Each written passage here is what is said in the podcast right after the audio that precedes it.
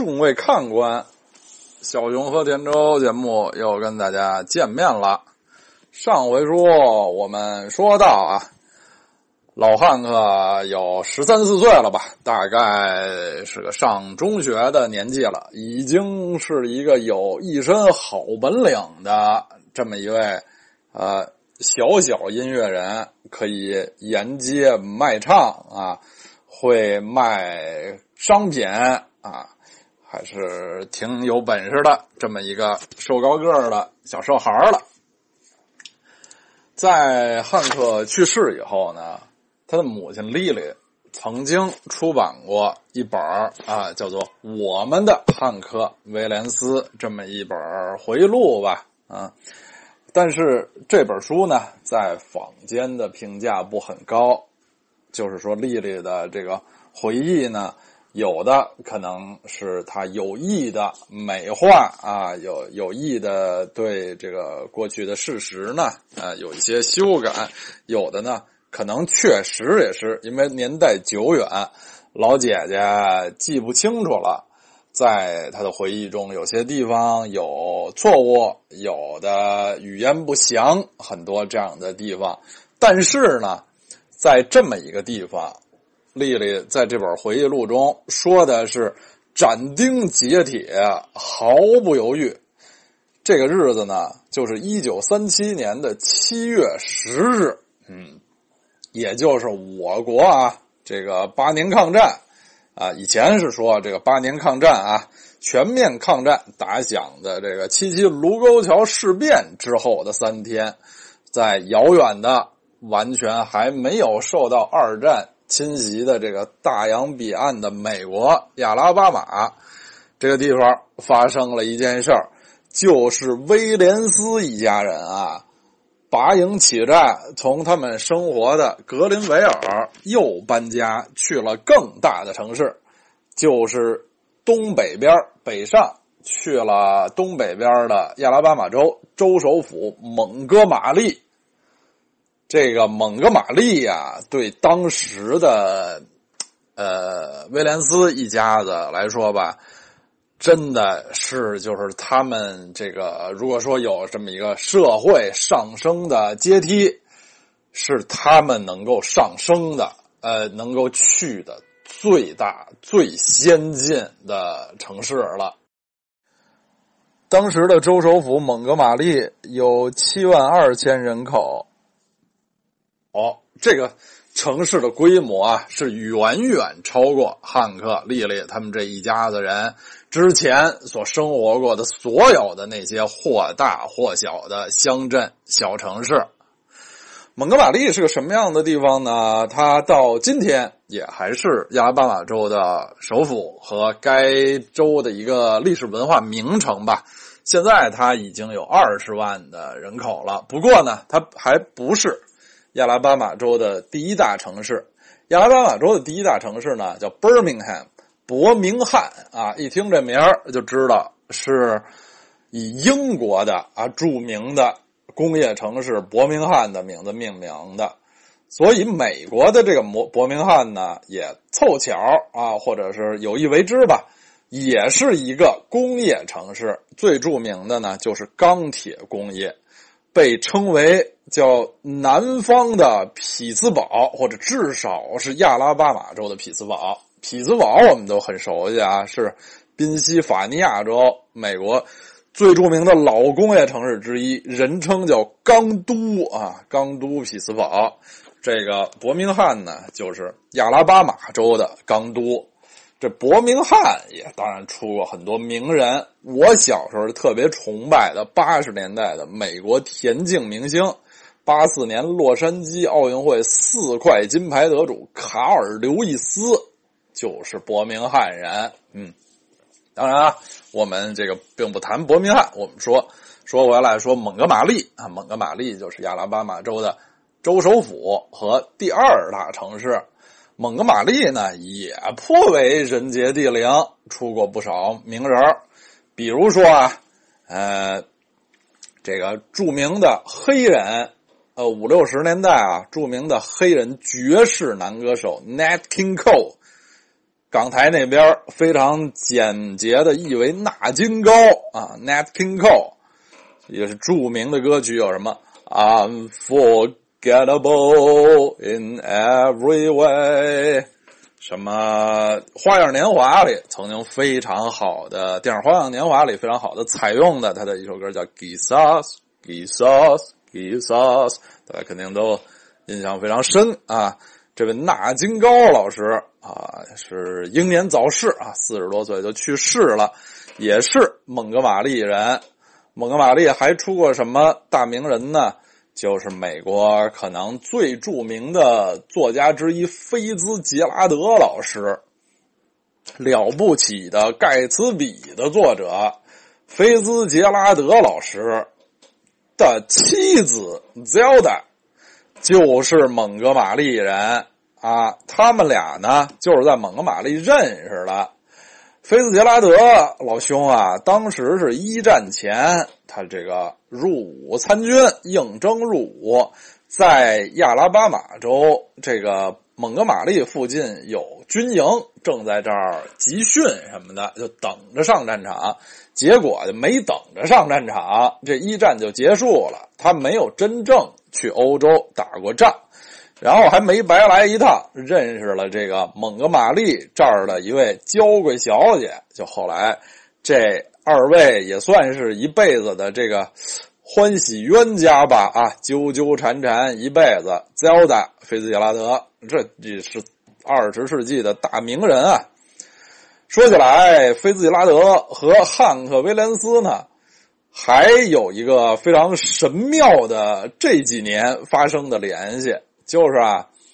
二零一一年，伍迪·艾伦老有一部挺成功的影片叫《Midnight in Paris》午夜巴黎，里面讲了很多这个一战、二战之间在巴黎，呃，什么迷惘的一代吧，主要就是。呃，海明威啊，菲兹杰拉德啊，什么 Gertrude Stein，什么那那一代的那个文化名人，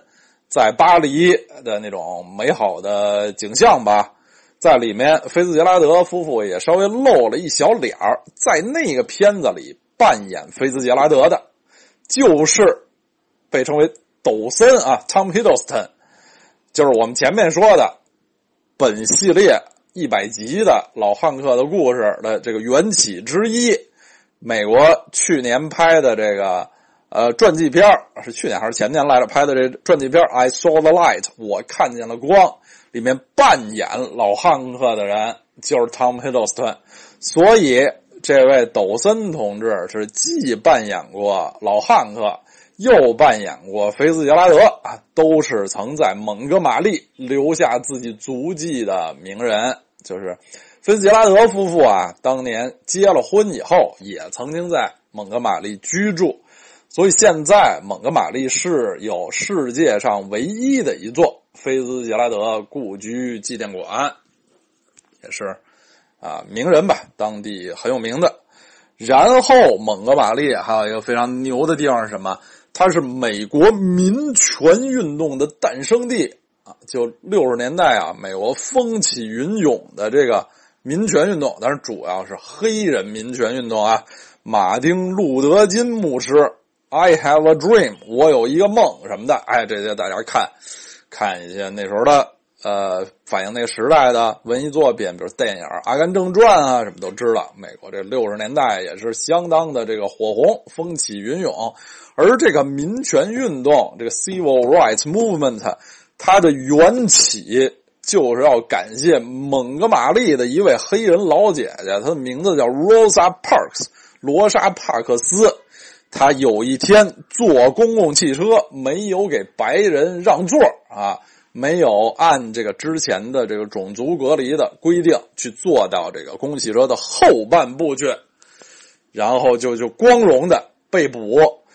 然后就这个黑人啊，在这个民权运动领袖的带领下，抵制这个当地的这个公交公司啊，他们的从这为导火索吧，就是光荣的民权运动就从此如星星之火燎原之势，就越烧越烈，这位罗莎帕克斯老姐姐也就成为了这个民权运动中最著名的这个偶像级人物啊，非常帅气的一位老姐姐。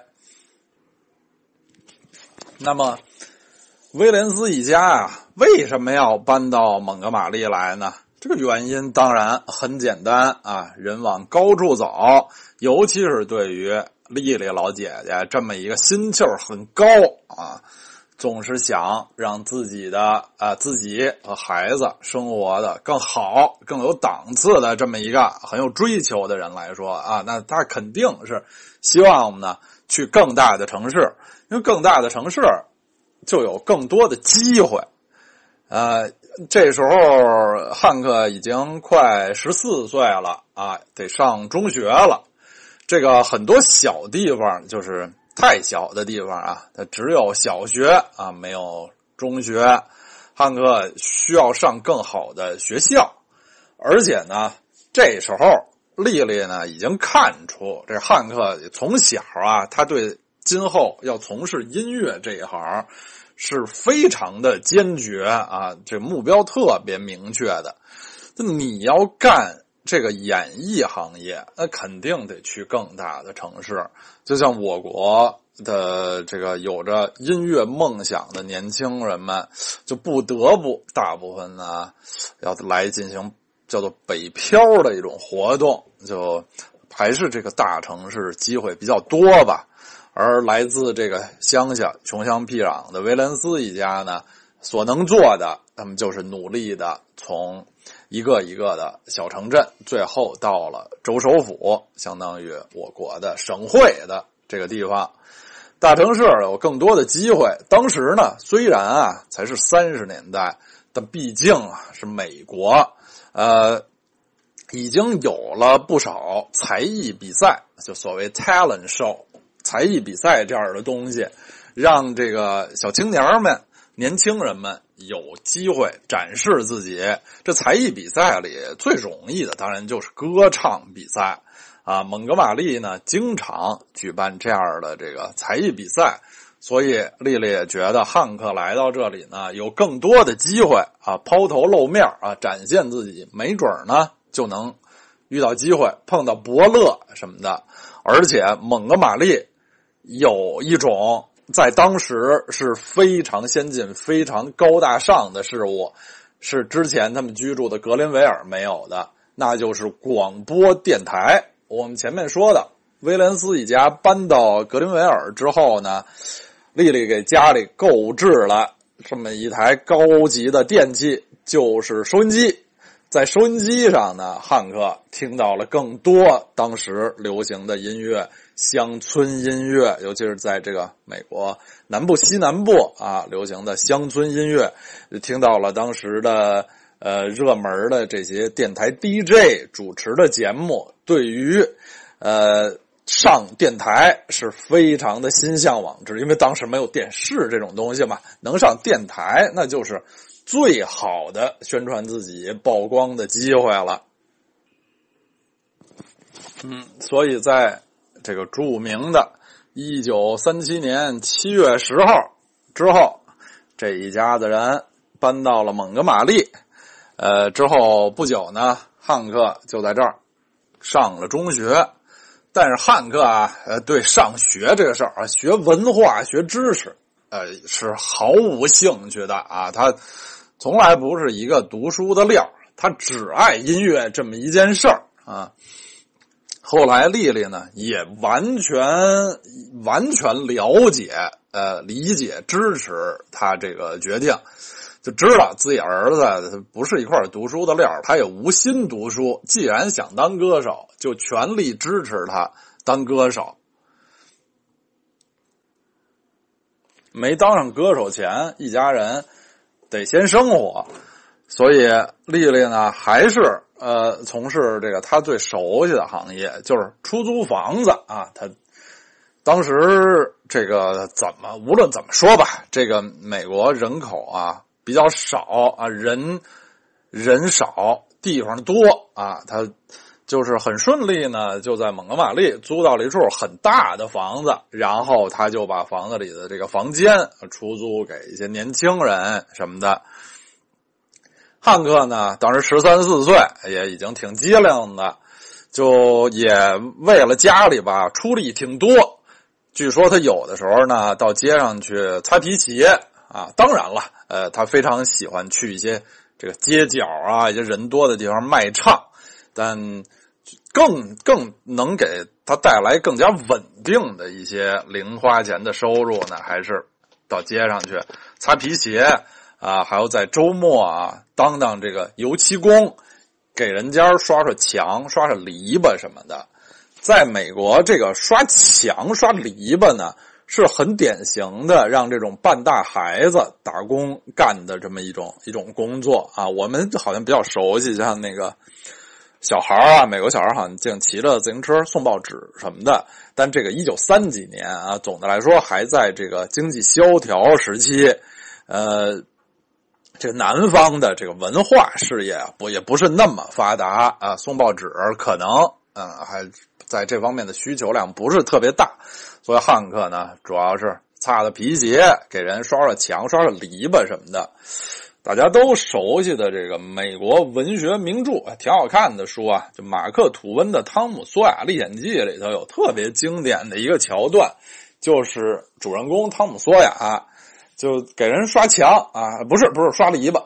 刷篱笆，然后他用自己的聪明才智逗引的小伙伴都来帮他刷，呃，免费帮他刷，而且大家恨不得争先恐后的刷，呃，都觉得这个刷篱笆这事儿特别帅气，特别得脸。这是这个美国文学中的一个经典的桥段，一个经典的形象。所以当时的汉克呢，也像是汤姆索亚一样，就经常去给邻居刷刷墙什么的，挣点零花钱。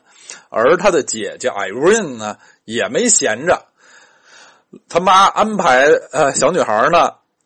出去卖盒饭啊，老姐姐在家做了盒饭就卖啊。当然了，到我估计啊，不当时也没有什么那个一次性饭盒呀，什么纸饭盒，我估计都够呛。但是，呃，据说卖的就是这个盒饭类的这种快餐啊，可谁知道可能是一些三明治啊、什么卷饼之类的啊啊，也不不太清楚。就让艾瑞呢出去卖盒饭。到什么地儿卖呢？都非常聪明，就去那人多的，哎，这个体力劳动者多的地方，比如一些工地呀，啊，一些什么消消防队啊，消防队都是一些男的啊，这干体力活嗯，需要这个在外头吃个午餐啊。艾瑞恩呢就去卖盒饭，一家人呢算是挺团结啊，在这个蒙哥马利呢还算比较顺利的就站稳了脚跟。这一家子过得不错，然后呢，一位被遗忘的人又要登场了，就是很受欢迎的老狼同志。老狼同志啊，在他们威廉斯一家搬到蒙哥马利差不多一年后，一九三八年的八月，他又闪亮登场了。我们上一集说过啊。他在医院一度住的乐不思蜀，后来思了蜀了，又回不来，费了挺大劲啊，让他兄弟去证明了他的身份，才把他接出来。哎，就唱着崔健老师的《浪子归》，终于在这离开家了有这个七八年儿吧，好像之后啊。终于从这个医院回归了社会。一九三八年八月，老狼回家了，来到这个蒙哥马利找自己的老婆孩子。老狼回家以后，具体发生了一些什么事呢？现在是不可能考证了啊！也显然呢，呃，没有发生非常大家想象中的情节剧一样的大家。热泪喷涌，拥抱亲吻啊，团结如一家，显然是没有，因为在过去的这个漫长的时光里，威廉斯一家已经习惯了没有这个父亲的存在。嗯，好像所有的人，无论是儿子、女儿还是他老婆，没有他呢，都过得挺好，自己那摊事儿干的也不错。呃，老狼回来了，一个已经这么长时间没有工作啊，远离这个人类社会的这么一个人回来了，显然是肯定是非常对一切都非常的不习惯。然后发现他的老婆孩子呢，对他也并不亲切。直接后果是什么呢？他在家里可能就待了一两个月。一九三八年十月。他就回医院去了，显然呢是在这个回家的这段经历呢，对让他感到很失望。这个乡里乡亲有一些碎嘴子，呃，一些传言呢，传言说呀，说老狼回家的时候呢，发现丽丽已经跟别的男人在一起了。在这儿就要多说一句啊，在这个老狼不在的。这段时间里呢，呃，丽丽呢，她的这个感情生活呀，绝对不是一片空白。我们知道，这位老姐姐呢，身高体壮，而且非常厉害，就是说话呢也是很尖酸刻薄。但是呢，连她自己的那些什么呃表兄弟啊，什么自己的那些亲戚，都略带惊讶的在接受采访的时候承认说：“这丽丽啊。”她别看好像不是那么具有女性魅力的这么一个人，但是呢，其实还总是能很轻易的找到男友。就是，这么些年来啊，其实还是有一些男友，据说她愿意的时候呢，也能展现出自己温柔的一面。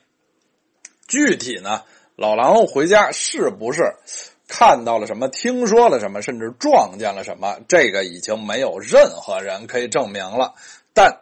可以断定的是，就是老狼啊，这个呃回来过得并不愉快，所以两个月之后呢，又回到了医院。但是他这个回到医院吧，这就。呃，可想而知他的这个处境了。当初他费了这么大劲啊，求爷爷告奶奶，辗转的联系上自己的兄弟姐妹，给他接出去。现在他又回去啊，这个医院肯定对他没个好脸儿。呃，我们现在有的资料呢，只是他一九三九年四月。就是他还回医院，还是在医院又混了半年啊？可能应该啊，就是混不下去了。一九三九年四月呢，终于呢彻底就离开了医院，一个人回了自己的老家。在他越更加后来呢，一些政府的这些这个文件的资料中可以查到，因为他是这个光荣的受伤伤残退伍军人。这个国家是给他这个数额不菲的抚恤金，但是需要一些这个文书材料申请啊、确认什么的。呃，我们可以看到他一九四一年的一份申请这个抚恤金的一一个材料，在婚姻状况那栏儿当时他填的已经是分居了。嗯，好，今天说书的部分就到这儿，下面该听歌了。今天呢，也放一首挺特殊的歌，并以这首歌为契机，介绍汉克·威廉斯的这个音乐生活中一个非常有趣、略带其实都有点略带神秘的一个侧面吧。就是汉克·威廉斯，他除了用自己的这个名字来录音啊当歌星以外呢，他还用另一个名字录制一些。唱片啊，都我刚才犹豫了一下，都不能完全的称为录制一些音乐和录制一些歌曲，只能说录制一些录音、录制一些唱片。他使用的这个化名呢，叫 Look the Drifter，漂泊者卢克，流浪者卢克，这么一个非常的，哎呀，有传奇色彩的这么这么一个名字。他录的这些唱片呢，是。什么主题是一些什么东西呢？主要呢是和宗教有关的主题，然后录的这些东西吧，大部分啊，我们可以理解为配乐诗朗诵，有的时候也唱那么两句，大部分时候是说。这些东西呢，是百分之百都是他自己创作的。这为什么他在这么这个百忙的音乐生涯中呢，还专门拿出时间来做这么一件事情？呃，很很多这种成功的这个创作力爆棚的这种大歌手呢，他都有些怪癖。我们也可以把它理解成。老汉克的他的一些小怪癖，其实他的唱片公司对于他的这些这些录音呢是不甚支持的。这些录音在市场上的这个商业表现呢，也跟他的这个主业是完全没法比的。呃，为什么汉克要使用一个化名录这些录音呢？其实。在某种程度上，也是怕他就是伤害自己的这个主业的这这方面的名声什么的。这个虽然，但另一方面啊，虽然这个他用了化名，等于是隐姓埋名录这些东西，他在自己的呃舞台表演，包括自己主持参与的电台节目中呢，又总是。他很钟爱的拿出一些这个以漂泊者卢克写的这个这些配乐诗诗朗诵来，呃，来来念，到以以至于到了连他的这个乐队伙伴啊，他的制作人呢，都稍微有点不太理解的程度，就是他本人对他这些这个宗教劝世呃劝善。呃，这有有点这个塑造这么一个虚构的人物，这么一个漂泊者卢克，四海为家，走遍呃天涯，这个呃看到一些自己看到的故事，说到的故事，然后这故事里总又有些这个宗教的这个呃教育的这个意义，那这这么一些东西，是这个汉汉克威廉斯也是现在。研究汉克·威廉斯研究中呢，也也算是一个宝库，就从中呢可以看出一些他等于是创作给呃，可以说创作给自己的一些比较私密的一些创作。因为他经常表演，所以后来呢，汉克·威廉斯就是漂泊者卢克，这也基本上成了这个全国皆知的秘密。呃，在后来出版的他的一些这个回顾啊、精选专辑里，也都会收录一些以这个漂泊者卢克名义出版的这些这些东西吧。啊，今天我们要听的呢，就是这个漂泊者卢克最像歌的作品之一，叫《I Dreamed About Mama Last Night》。昨晚我梦到了妈妈。这个作品的头尾两句。都是唱的啊，还是挺有调的。中间呢，百分之八九十的部分全是朗诵。它还有一个意义，就是也让我们能很清晰的听到汉克·威廉斯这位乐坛传奇，他说话是一种什么腔调、什么口音。这个歌曲呢，也就讲了一个什么故事呢？这就是一个非常非常正的一个一个伤感的故事吧？呃。歌中大概是这样唱到的啊，我，呃，昨晚梦见了妈妈，她呃念着圣经啊，就像从前一样，就是直到我们都睡了，他才会去睡。有时候我们出去 party，呃，回家晚了，看见她总是坐着看圣经啊。那时候我们年轻，好玩好闹，根本没有多想。没有想到我们不在家的时候，妈妈是多么担心啊！我们知道，我们出去玩夜里出去玩的时候呢，她都睡不着啊。我们一就要等着，直到我们就是安全回来啊，才放心。有时候我们出去玩玩到夜里一两点、两三点回来呢，啊，轻手轻脚回来，开门，呃，妈妈好像都能听到这个钥匙转动门锁的声音。哎，就立刻就能听见。我们那时候啊，太小太年轻了，不太不太懂啊。他呢，必须呢都呃亲吻我们呃道晚安，他才能睡下啊。呃，知道我们都安全，他才能放心的睡下。他好像总是担心呢，这个世界会伤害这些他最爱的亲人。后来他说：“你们长大以后呀，会变成成年人啊，男人、女人、成人。那时候呢，我就放心了，我就不这么担心了啊。”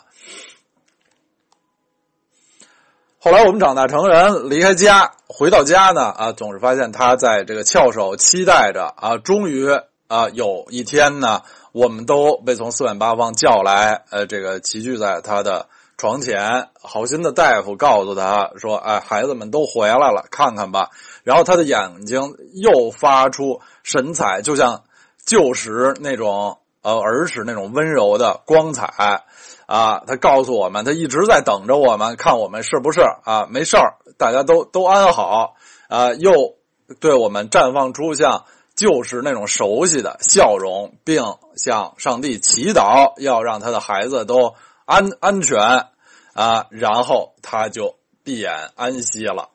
啊，然后就重复我